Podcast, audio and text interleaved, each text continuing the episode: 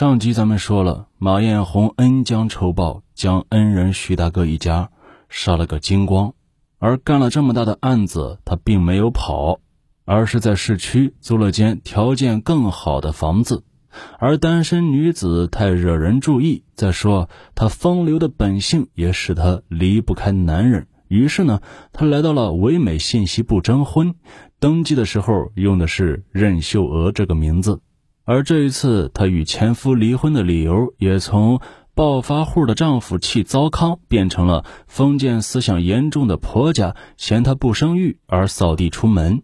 说的那些信息部的姐妹们，个个是同仇敌忾，发誓要给她找个像样的。这董大庆呢，身高一米八零，再加上政法干警的工作，使他显得是英俊魁梧。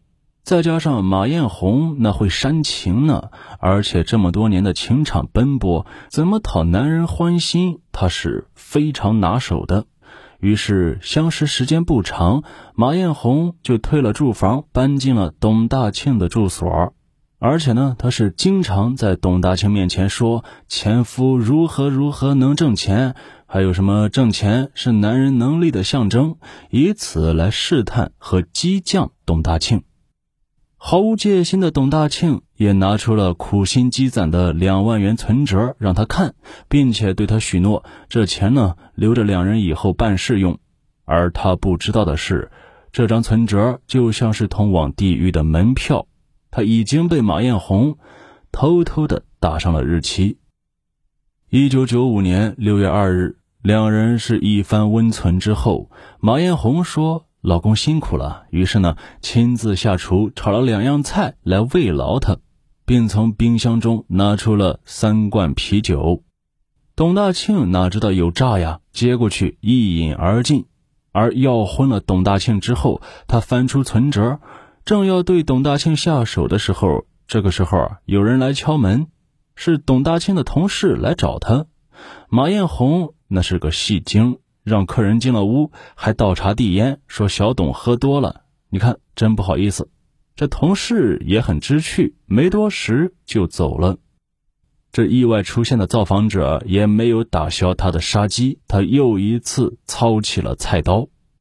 这一次，他可是轻车熟路了，肢解的过程中也没发出很大的声音，邻居们自然是毫无察觉。后来呢？马艳红在记者采访时还曾经说过，杀董大庆他也不是没犹豫。董大庆样样都好，就是自己的底儿早晚得露。到时候，董大庆还能瞧得起我吗？再说了，他还是个警察呢。而在预审室中，马艳红经不住铁的证据和严厉的质问，在各种搪塞都不能自圆其说的情况下，只好承认了把喝酒过量意外死去的董大庆分尸的事实，而且还说存折是他以前答应给我的。但是，由于董大庆的案件和1994年八二六碎尸案的手法有极其相似之处。而且早在侦查阶段，市局领导就指示并案处理。如今嫌疑人就在眼前，当然要问个明白了。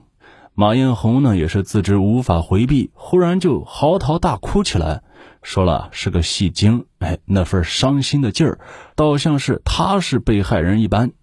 哭够了之后，他还感叹道：“人只能死一回，杀一个是死，杀两个也是死，我干脆全说了吧。”然后根据他的交代，公安民警驱车在市郊挖出了被他埋在地下的几具尸体的头颅。随后，市中级人民检察院很快向法院提起公诉，要求严惩马犯。市有关领导呢也批示要从重从快处理。事已至此，马艳红是供认不讳，人证物证齐全，本该以一声清脆的枪响了结了此案，但是。在公开审理阶段，又出现的情况却使此案是一波三折，马艳红也得以苟活了将近三年。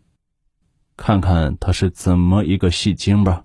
在头一次开庭公开审理的时候，在预审阶段供认不讳的马艳红，却突然是当庭翻供，大呼冤枉。他说以前所述都是他们逼的，引诱我说的。而这种垂死者的无赖表现也没有让法官们十分意外，因为呢，他们见过的这些嘴硬的死刑犯实在是太多了。但是马艳红的辩护律师却说了这么一席话。说马艳红一介弱女子，如何能够单独杀了受过专门训练的壮年男子呢？又怎么能够以一对三灭了徐学礼一家三口呢？这里面是否有第三者参与？法庭也是当场拿出马艳红先行下毒要人，然后呢动手杀人碎尸的证据。但是马艳红的律师也是早有准备。他说：“根据马艳红交代和对两岸现场残留酒液的化验结果证实，马艳红所投的药剂量只能使正常的成年人产生困乏欲睡感而已，最多是似睡非睡的状态。而在这种情况下，马艳红下手取胜率那是非常低的。也就是说，就算是马艳红取胜了，那也应该有搏斗厮打的过程。但是案发现场的探查记录却没有记载，这也就不。”能不让人怀疑马艳红背后还有同谋？马艳红的罪自然是令人发指，理应严惩。但是疑点没有澄清，事实真相也不明了的情况下，仓促判决，一是影响量刑的公正和准确，二是造成了更大的凶手逍遥法外。此时的马艳红的表现，那绝对是一流的公关大师。法庭让他就是否有第三者参与此案做出正面回答时，他的回答总是在有与没有之间徘徊。说什么呢？一人做事一人当吧，自己干的事儿，事到如今别咬别人了。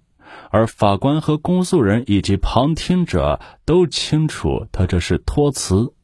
说没有吧，显然对他不利；说有，又拿不出具体的人名和证据，因为呢，这第三人本来就是子虚乌有的。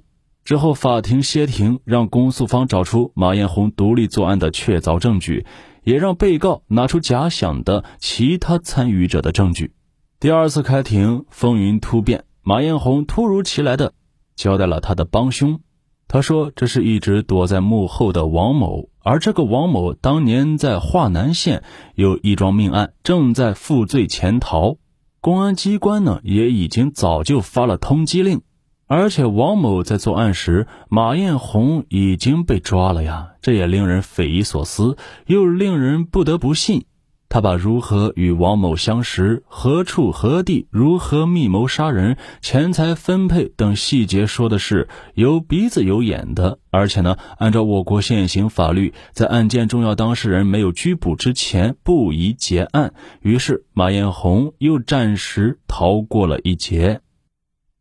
时至一九八八年岁末，佳木斯市中级人民法院第三次开庭，公开审理马艳红一案。在这之前，人民检察院起诉科经过大量的调查取证，证明马艳红所言与王某相识那是虚构的，因为他无法提供王某的相貌的明显特征。他作案时，王某也不在佳木斯，与王某相识相处阶段也找不出第三人证明。法庭据此排除干扰，终于判了他死刑。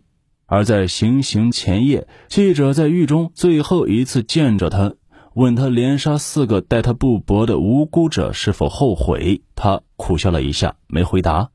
而问他，才过而立之年就要离开这个世界，有没有什么留恋的时候，他哭了。这一次哭呢，并不是伪装了，对记者也没必要。况且呢，他第二天就要伏法了，人之将死，其类也真吧。他说。他很想再看看他的两个孩子。早知今日，何必当初呢？要是你在杀人之前想想自己的孩子，想想自己的牵挂，努力尝试一下唤醒自己沉睡的良知，也许就不会有被宣判死刑的这一天了。好了，本案播讲结束，感谢您的收听，我是阿毛，咱们下期再会，拜拜。